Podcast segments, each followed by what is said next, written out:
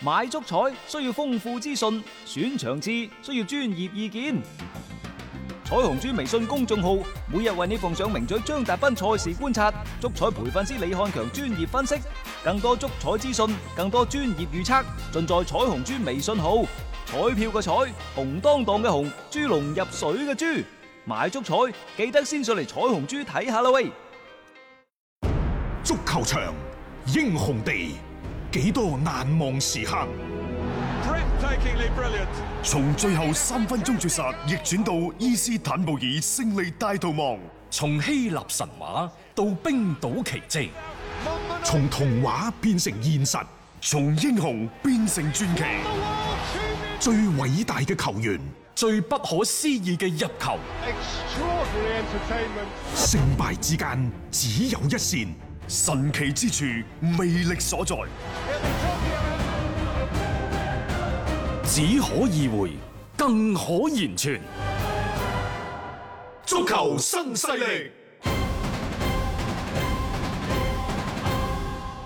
翻翻嚟係第二 part 嘅足球新勢力，我哋嘅話題放喺歐洲足球部分。首先呢係西班牙嗰邊嘅消息，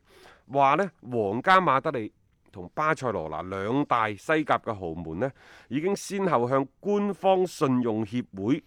啊申請咗兩億幾歐元嘅貸款，就用於支付球隊當中啲球員嘅出糧啊，真係超高嘅薪水、人工。貸款嚟出糧啊！誒、嗯因為受到今次新冠疫情嘅影響呢，皇馬嘅收入成個賽季落嚟啊，嗯大概係少二點五億度。係啊，嗯嗰啲嗰啲就已經係佢哋啲 可能啲人工嗰度可以搞掂晒㗎啦嚇。你二點幾億嘅呢個虧損，所以 你你諗下，其實佢就填氹啫嘛。佢如果你有個申請咁成兩億咁計翻，就係其實揼翻落去就俾咗球員啲人工啦，就唔好話蝕得咁咁多咁緊要。再加上呢，皇馬舊年已經貸咗五點七五億歐元用於佢班拿貝球場嘅改造工程，係咁所以其實而家佢借嘅錢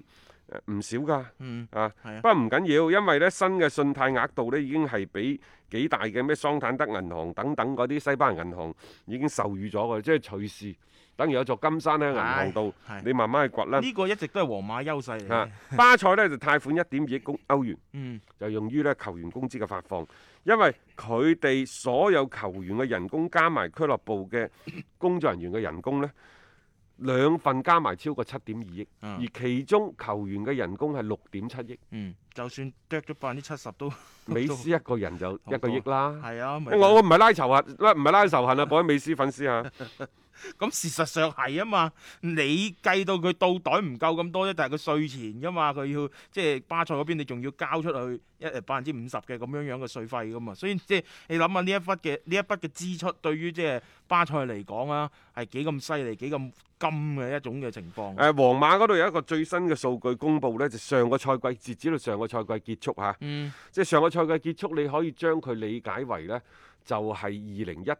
年嘅嗯六月份。六月份係啊啊，嗯即係佢哋當其時俱樂部嘅負債係一點七四億，嗯但係佢仲有一點五六億嘅現金，嗯，即係佢就認為呢，就即係足夠足夠嘅係啊，嚇。佢諗一諗實際上嘅情況亦都係咁樣。係咁啊，但係呢，即係一年時間過去啦，有啲啊揾翻嚟，有啲啊即係賣出去等等。嗯佢而家你話佢有冇錢？你唔可能即係話個帳上面一分錢都冇。嗯就算你個帳度可能有有一億大幾千萬等等，嗯有錢俾你借喎，你去做生意，即係我哋啲星斗小小市民，啊，梗係可以唔借就唔借啦。如果係你借借人一千幾百，你可能佢心理壓力大到不得了。你又要還噶嘛，你要諗嗯但啊。係我同你講，嗯做到佢哋啲級數，啲老闆們有邊個唔孭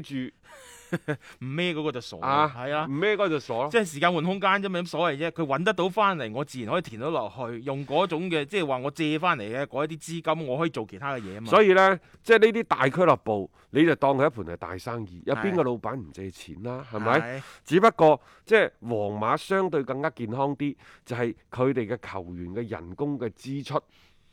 即係相對巴塞係少啲，因為嗯球員人工嘅支出係死數嚟嘅。做生意啲朋友都知道㗎啦，嗯有三嚿你係一定走唔甩嘅。第一，嗯即係你做餐飲咁計，鋪租、鋪租啊，原材料、嗯，人工，其中呢，鋪租係死嘅，係，誒嗰啲原材料係隨行就市嘅，嗯，只有人工係最不可控嘅。啊人工但係都好嗯佢嗰嚿又係最大嚿嘅，係，因為你你都嗰嚿個支出啊嘛，只會升，嗯，佢唔會跌唔㗎喎。跌唔會跌，你你租金都可能會跌跌，係。即係間中都會嚇、人工嘅話，你除非遇到好似今次咁嘅情況，你啊係商量協商減薪嘅啫。喺俱樂部呢個層面呢，啊，啊即係其實你嚟嚟去去，無非你就係一個俱樂部嘅你嗰座球場嘅日常嘅運營嗯，折舊，你計唔計啊？係啊，係咪？嗯但係佢最大嚿嘅就係球員人工嘅支出，嗯大嚿到好似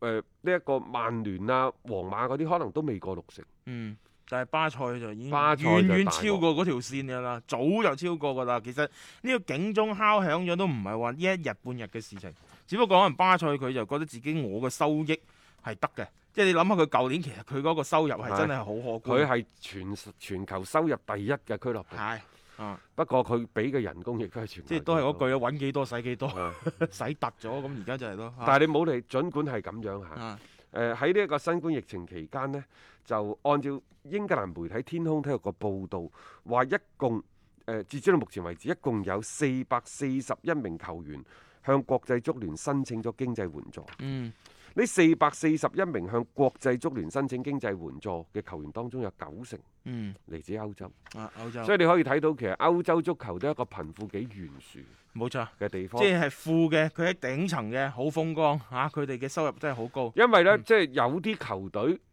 呃不知名嘅球隊有啲老細，嗯佢直接申請破產。啊申請破產呢，佢就唔使俾球員嘅人工噶咯喎，嗯。嚇、係冇錯，佢破產啊然嘛之。後遲啲有人嚟接盤，咪好似即係你揾個老友過嚟嗯接盤，咁、嗯你咬佢唔入㗎。係，即係呢啲老細，嗯，即佢喺佢可你你可以理解為佢捐咗法律嘅嗱，嗱，係啊，亦都可以將佢理解為呢，就係佢覺得自己當初嘅方向係錯嘅，嗯，操作嘅方式方法思路係錯嘅，佢佢想重新再嚟，啊，又或者佢真係走投無路啦，嗯，所咁啊以俾一就啲其他嘅。啊，誒、即係更有實力嘅人去接盤等等，嗯即係各種各樣嘅原因啊，不足一不不足呢一一全部講翻講翻晒出嚟。嗯，但係即係破產之後點辦？